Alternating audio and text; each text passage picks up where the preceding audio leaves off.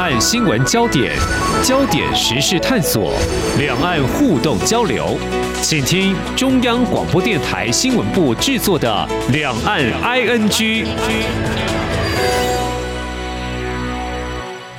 听众朋友，你好，我是黄丽杰，欢迎收听两岸 ING 节目。我们台商投资中国大陆，形成两岸的产业竞合。在二零零一年还有二零零二年，中国大陆跟台湾先后加入了世界贸易组织 WTO，两岸经贸可以说是开启新的一页哈。不过，由于当时我们双方呢还没有就彼此的贸易体制跟措施进行协商，在没有完成咨商谈判之前，嗯，如果以农产品为例，政府还是管制了部分中国农产品进口，同时持续呢以 WTO 规范，以这个关税、关税配额还有特别防卫措施这些保护我们的产业。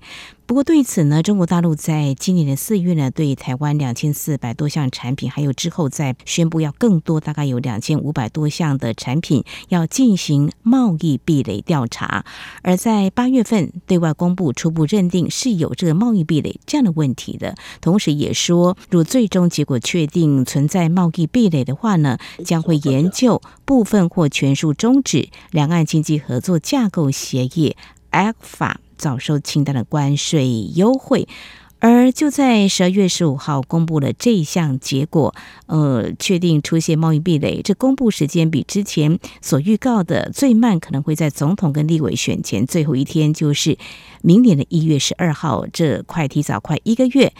嗯，我们现在面对这项结果，其实我们知道，经济部在今年四月，当中国大陆宣布要采取这项调查行动之后呢，也就表达了将会在 WTO 的这个架构下来协商的一个立场。不过，中国大陆未来可能会有哪些动作呢？目前似乎也只能够在观察。但我们如何来预先应应？今天呢，我们特别邀请逢甲大学国际经营与贸易学系教授杨明宪观察探讨，非常欢迎杨教授，您好。呃，主持人好，各位听众大家好。好，在八月份的时候，我们有特别针对这个议题来观察哦。那现在最新的结果出来，如果回到我们经济部的一个立场哦，台湾要在 WTO 之下来进行协商解决，可能会有哪些程序必须要走？可能要花蛮久的时间吧。呃，是。我们觉得，呃，两岸呢都是 WTO 的会员，嗯，那如果说有任何贸易的争端或者一些呃纠纷呢，其实都可以循着 WTO 的贸易争端解决机制，嗯，来加以协商，或者启动这个调查小组来做一些确认。本来在 WTO 这个架构底下呢，他就希望，呃，所有的会员呢都要遵守这个 WTO 最惠国待遇跟国民待遇的这个基本的一个原则。来促进自由贸易。那如果有单方面的国家有认为他的这些的权利有受到影响，或者有不符合 WTO 的一些基本的宗旨的话，其实都可以跟 WTO 的争端解决机制呢来寻求一些咨商啊，或者后续的启动一些调查的一些工作。所以今天呢，像中国大陆，他认为有。受到一些不公平的一些贸易待遇，嗯，那他片面的启动这个贸易调查的一个方式，其实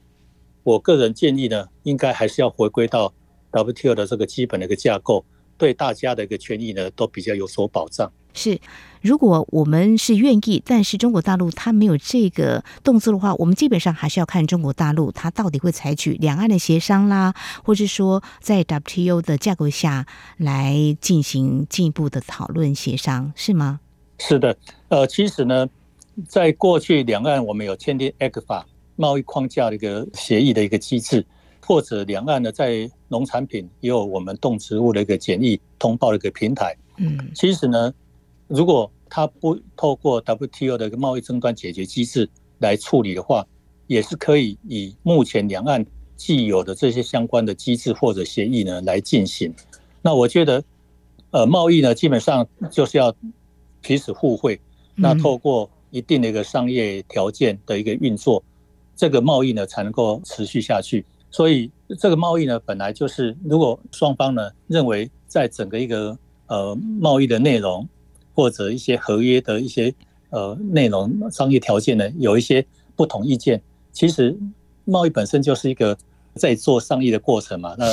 呃双方呢就应该呃可以有很多一些对话或者来讨论的机会，来促使呢这个贸易一个实现，增进彼此的一个利益。的确，两岸之间我们也有 ECFA 嘛，哈，这个部分还可以再谈嘛，哈、嗯。那基本上在台湾方面，我们是持开放的态度。如果中国大陆采取什么样的一个管道或方式来进行这问题的解决，我们也会来坦然面对。我再补充哈，是之前中国大陆都认为我们有一些呃对大陆呃产品的一个管制进口的一个方式。当然，如果说就农业的角度来看，每个经济体呢，对于它的这些产业呢，都一定会特别的重视，而且采取了必要的一些，不要说保护，可能就是一个支持的一个态度。但是如果说中国大陆这里呢，有认为有受到一些比较不公平的待遇，这个现象呢，不是最近才发生的，没错，它早在我们当初订定 ECFA。大陆呢也片面的提供了这些零关税或者一些绿色通关哦，比较优惠的一些措施，我们都予以尊重。嗯，那如果说有一些对我们的片面的这种管制有一些不同的看法的话，嗯，其实也可以当时就可以提出反应了，不需要等到这么多年以后，然后才发现这个有一些问题，这个也是有点奇怪哈。那个如果有他的这些问题的话，其实。早应该就可以来做反应了。没有错，嗯，早从二十年前开始，我们都是 WTO 的会员嘛，哈。如果发现进口哪些没有进口哪些，觉得是不公平的，就可以提出来。但是这个时机点的确呢，外界也也在观察是不是有一些政治的考量。不管如何，在这边我想请教教授，呃，中国大陆这个诉诸 WTO 解决像这样类似的问题。他们曾经有过吗？或者是说，观察有一些国家他们会寻 WTO 争端解决机制，曾经有吗？我们 WTO 在一九九五年成立，是那时候一个很重要的目的，就是为了要解决日益增加的这些贸易上的纠纷。嗯，所以他在 WTO 一个变成是一个常设的一个机构，它就特别强化在贸易争端解决的机制。的这个架构跟他一定的这个处理的一个程序，嗯，而且因为世界各国呃贸易呃越来越频繁，所出现的贸易纠纷也越来越多，对，所以其实各国呢都也知道怎么透过贸易争端解决机制来去确保他们的权益，所以在各国包括中国大陆，他们都有这些相关的案件呢，会提送到 WTO 这边来做一些处理。所以这个基本上我们应该把它视为是个很正常的一个做法，而且是 WTO 它为了要确保我们的会员的权益，以及要确保 WTO 能够去呃强化它在推动自由贸易的这样一个精神，所以这个应该就是一个很正常，而且是各国会善加运用的一个机制了。哦，所以我觉得我们应该也平常心来看待。呃，如果说呃，真的，台湾有一些呃贸易上需要再做一些检讨的，那我们也应该要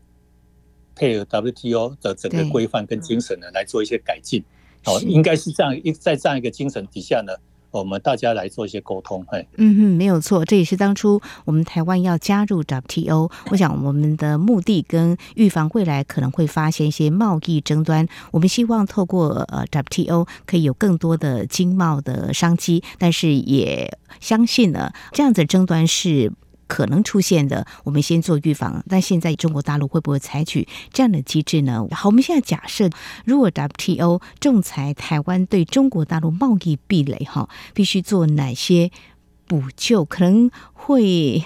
伤及我们的产业吧，哈。那因为有两千多项，刚才教授您有提到啊，每个经济体呢，基于本国的利益呢，都会做一些产业的保护。当然，我们也要坦诚的说，两岸之间的贸易壁垒调查，这农产品相关大概有一千零六十六项。那我们怎么样来补救呢？就是说，还是要看中国大陆怎么对我们类似索赔补偿吗？可能会有这个动作吗？哦，这个还不至于所谓的索赔或者补偿了哈。哦哦，如果说真的是有一些这种管制或者贸易壁垒或者一些高关税等等的话，那按照 WTO 它的一些呃精神呢，就是要求市场开放，要调降关税，甚至于呢，呃，中国大陆这边呢，也可以相对应的提出一些，比如说反制的一些做法。哦，但是这个反制呢，它基本上还是要去符合呃 WTO 它一个最惠国待遇跟国民待遇的这个基本精神。这个基本精神，也就是它对于任何的会员都呃不得有任何的歧视，都应该是一个公平待遇的了哈。嗯嗯。所以我我认为，呃，如果说在 WTO 它的整个一个程序，它启动了一个工作调查，然后也确认了有一些贸易壁垒的一个情况的话，那 WTO 它当然就就会要求这个会员呢要去呃信守他。在整个一个最惠国待遇，你不能对比如说某一个经济体有一个比较差别待遇，至少要一视同仁，所有的会员都应该要有同样条件，可以有进口的机会跟进进口的一个关税，这就是一视同仁啊。所以，呃，它基本上应该是符合到整个一个呃自由经贸环境的这样一个运作的一个架构了哦。好，我们从理性来看，我们看中国国台办对外表示，嗯，我们的政府啊限制大量中国产品输入，好，因为这个时间已经有二十年左右了哈，范围呈现扩大趋势。那么到二零二三年的十一月底，包含了肉、食用杂碎、肉鱼制品、钢铁、电机，一共有两千五百零九项中国产品遭到限制进口。如果我们被判定是贸易壁垒的 WTO 仲裁，那有可能中国大陆会要求这些产品通通要进口到台湾。这个部分双方会出现一个拉锯，还是我们就要接受？对我们来讲的话，对我们产业保护最差的情况就是说全部都开放进到台湾来，那我们的产业可能就是要跟中国大陆产品啊、呃、一较高下，就是同样在市场接受 消费者的选择的考验，是这样子吗？其实哈、哦。贸易壁垒它是一个概念，嗯，然后它在底下呢有分成，比如关税障碍或者非关税障碍。啊。关税障碍它是比较呃明确的啊，这个关税的税率可能要调降，嗯哼。那非关税的障碍呢，可能相对的就比较复杂了，哦，它有可能是数量上的一些限制，嗯，或者进口资格的限制，嗯哼，甚至于呢。也要符合检疫检验的这些条件，啊，所以今天呢，如果说是一个所谓的贸易壁垒，那我们在整个关税其实也应该就是一视同仁，不管是中国大陆或者其他的国家，都应该要同样有一个进口的关税。但是呢，我们基于这个食品安全或者国民健康，我们对于这些进口的，特别是农产品，我们都会有一定的。检疫跟检验的要求，这个其实在各国都是一样，包括它里面的这些农药的残留啦，或者添加物了哈等等，它其实都要去通过这样一个检验的一个要求。我们今天呢，应该是从一视同仁的角度呢来去看待这个事情啊，是哦，没有一个国家应该是例外的。那如果说哦，我们的开放中国大陆，哎。会不会因此产生对台湾这个相关产业的冲击？其实我相信，当初为什么会去做这样一些管制，其实就是某种程度有一些这样一个考量了。那其实呢，我们已经存在的，就像主持人讲的，已经有二十年的这样一个时间。我们某种程度呢，我们的产业结构也有一些调整，或者在我们的外销也有一些新的一些市场的一个开发。所以我觉得。从台湾的角度呢，我们还是从正面的来看，呃，它会更呃加强我们在整个呃产业结构的一个转型或者升级，还有外销分散市场的一个努力啦。而且我们今天未来台湾呢，我们还是希望哎能够融入到更多的这些区域的经贸的组织啊，包括 CPTPP 啊，或者 RCEP 啊，我们也应该呢。让呃台湾呢，在整个一个贸易的机制跟整个国际市场的一些规范能够接轨，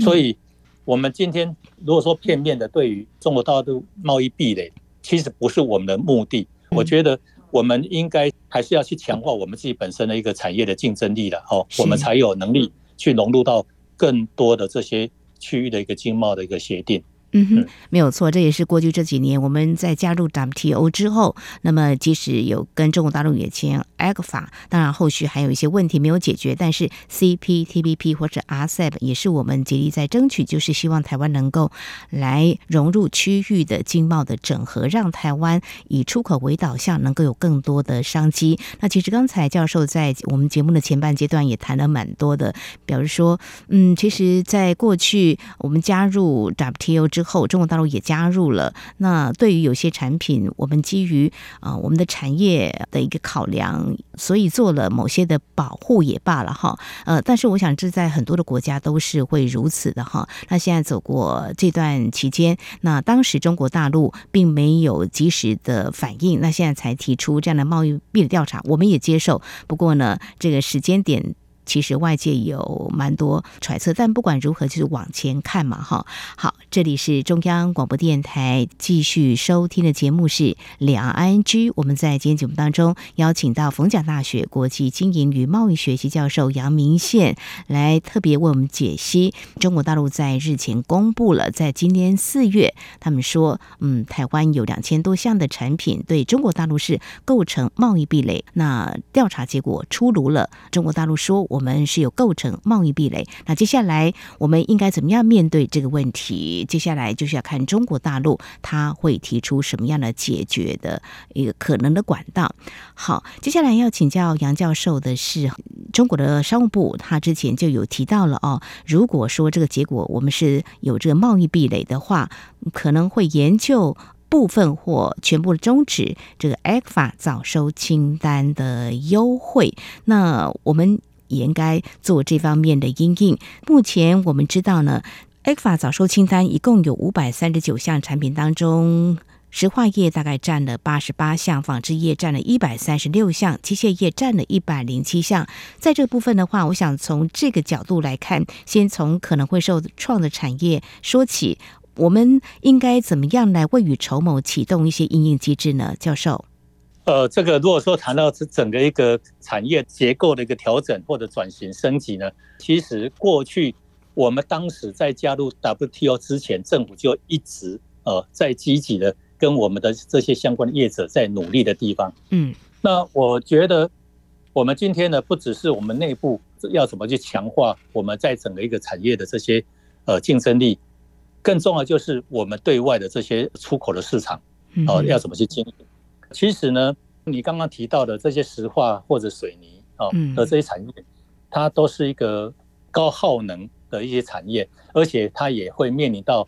呃未来在整个一个碳汇呃碳权呃的这样一个要求底下，我觉得我们今天的整个产业的转型或者调整，不会只是因为中国大陆的这样一个贸易的调查，我觉得我们更从长远的角度来看，我们。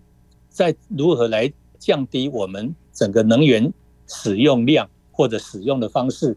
或者我们透过一些碳盘查取得到一个碳权，嗯，才能够保持我们对外的一个出口的一个竞争力。所以我觉得我们产业的调整，呃，它是势必呃要持续来进行，而且更重要就是配合整个未来的一个趋势。嗯哼，的确，现在整个产业经营投资的大环境已经很大的改变。像刚才教授您特别提到，的确也是我们要努力的。那在我们因应中国大陆可能对几个产业会有一些动作的时候，其实我们也做一些产业的转型哦。那至于纺织啦、机械业等等。我们在解决的时候会有些困境，政府也会听取业者的一些心声，从未来比较前瞻性的产业发展的面向来做一些盘点跟对策的因应哈。因为目前我们对于经济性的政治风险哈，我们今天谈了这么多，其实不无啊，中国大陆会有这样的考量，所以政府已经跟自行车、工具机，那么刚才提到机械业，还有这个螺丝扣件、铸造业、纺织、塑胶、橡胶这。这些产业都密切沟通、座谈，提供各项问题协助。嗯，希望能够把一些相关政策工具，我们都准备好了，确保相关业者的权益哦。那刚才其实我们提到说，两岸呢坐下来谈也是一个管道，因为中国的商务部他们对外提到，呃，可以透过很多的方式，其中啊、跟我们来谈也是一种。那现在美中贸易战呢还没有停歇哦，呃，刚刚你有提到台湾也申请加入 CPTPP，其实中国大陆也是在几乎同一个时间点。那现在中国大陆经济是处于比较一个缓步成长的一个情况哦。我们政府在眼里，我们自己应应的同时，在这个时候最需要有的一个思维会是什么？因为整个政经环境已经有很大的变化。老师，你的建议会是什么呢？对，呃，我这边呢，再特别强调，两岸的一个经贸的往来呢，其实是相当频繁，而且有我们也有。很多的台商呢，在大陆投资设厂。其实从过去的这些两岸，在不管产业或者经贸，其实已经建立了它的一些产业的供应链的一个体系。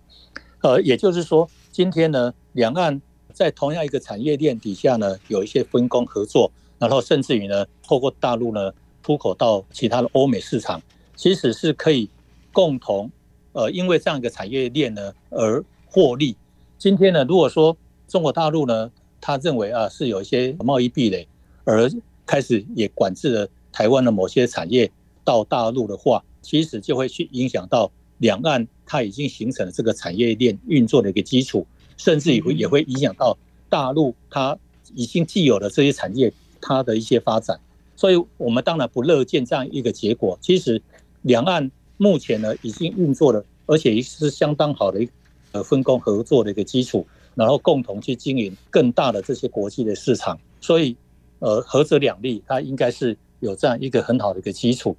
另外，就是在中国大陆呢，它近期呢也因为面临到整个经济上呃比较缓和啊，或者说呃要怎么去强化它的经济成长的一个力道，那我觉得加强贸易或者加强投资，绝对是可以在呃进一步去推动。整个一个贸易经济成长一个非常好的一个方式，那它绝对不是用限制贸易的一个做法来达到经济成长，这个完全是违背我们的理论上的看法，所以反而是要鼓励更多的这些贸易，呃，或者来加强呃这样一个产业链的一个建立，才会促使呢。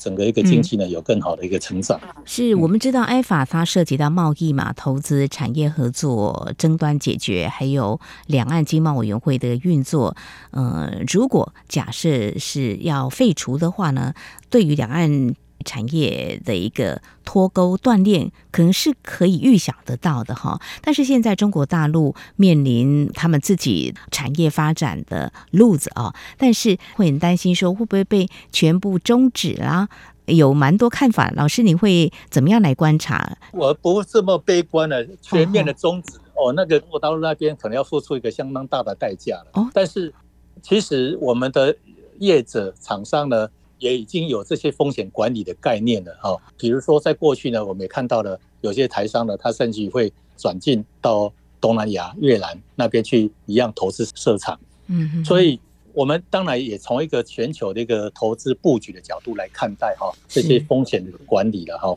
但是我们现在也不可讳言的，还是有不少的台商在中国大陆，但是很多的台商呢，他已经是转换为在地生产，然后在地。经营这个市场的哦，所以它其实跟整个中国大陆的经济的发展是连在一起的。是，所以根本呢，整个中国大陆经济发展，它还是要寻求透过贸易跟投资的一个方式，还有它鼓励它的内需市场的一个扩大，持续追求它的一个经济成长。那另外一方面呢，中国大陆它其实过去也是一直在追求一个经济成长，嗯，呃，也产生了一些地区发展或者。所得分配的不平均的一些问题，嗯，它其实也是应该可以呃借着这样子的另外一种思维，嗯，如何让整个产业结构或者是为了发展有一个更和谐、更调和的，而不一定是说一定要持续去追求一个成长目的的，嗯嗯，所以呃坦白讲，在整个一个思维策略上面都应该要某种程度的调整，而不是以过去哦的一个方式呢来不断的去做一些要求或者追求。嗯哼，好，非常谢谢杨教授提出您的专业的观点哈，来看中国大陆未来可能会采取什么样的策略。的确，美洲贸易战，还有中国大陆内部的经济的问题，还有两岸的产业的一个合作链接，其实也相当深。中国大陆会一刀就切断两岸之间，比如说 ECFA 这样子的一个合作吗？或是产业投资吗？我想这是我们在今天特别邀请我们教授来提出您的观点，好，来看看中国大陆，嗯，他提出这种贸易壁垒调查不无政治的动机，但是我们今天特别啊、从这个比较务实面来看，未来我们应该怎么样来应应来面对这样的问题？呃，有关于。他片面的一个启动贸易调查，认定如果说是个有贸易壁垒的话，嗯，那我觉得贸易壁垒它应该是可以逐步哦来去做一些消除或者调降它的关税，所以短时间呢，它其实对我们的产业的影响呢，也不会说那么的立即跟明显，只是说那种心理上的反应当然是比较强烈的哦。但是我们产业应该也有这样一个心理上的一个准备或者认知了哈，所以。我们应该有能力来面对这些逐步的去解释这些贸易壁垒的一个现象。那第二点就是，呃，大家可能也会过度反应说，哎，这个会不会去连带的把整个 ECFA 都把它呃这个废除掉了？哦，嗯，我觉得我们当初也好不容易谈出来一个所谓的 ECFA，虽然它只是一个经济合作的一个框架的一个协议，哦，但是。也至少还是有这样一个框架，某种程度代表了大家愿意来合作或者来参与这样一个经贸的往来。嗯，如果说今天因为这样子，然后就把整个 ECFA 把它废除的话，我甚至于认为未来两岸还要再谈一个什么样的一个经济合作的一个协议，就更加的困难了哦。所以哈，我觉得至少还是会维持这个框架，然后。我们当然是期待是这个框架呢，如果能够谈得更好，呃，对彼此的一个权益都会有更好的保障，或者让它的这个框架内涵的这些机制能够更充分的发挥。我们应该是从一个正面来看这个 ECFA 它存在的意义，而不是说因为这样子就把它整个片面的把它废除、否定、推翻掉了。那这样的话，未来还要再来一个任何的一个协议，我看都。不太可能的事情的啦，反而会更加走回头路了。是，那这个是中国大陆所愿意乐见的结果吗？哎，嗯哼，我们虽然从台湾的角度来看这个问题，但是也是持平来看整个国际经贸的一个情势，还有两岸的经贸投资往来。好，在今天针对中国大陆宣布完成对台湾贸易壁垒调查，结果认定台湾对中国的贸易限制措施构成了贸易壁垒。怎么样来观察中国大陆所采取的一些做法？政府又该如何应应处理？非常感谢我们逢甲大学国际经营与贸易学系教授杨明宪解析。非常谢谢杨教授，谢谢您。谢谢谢谢主持人，谢谢各位听众。不只有新闻，还有您想知道的两岸时事，都在《两岸 ING》节目。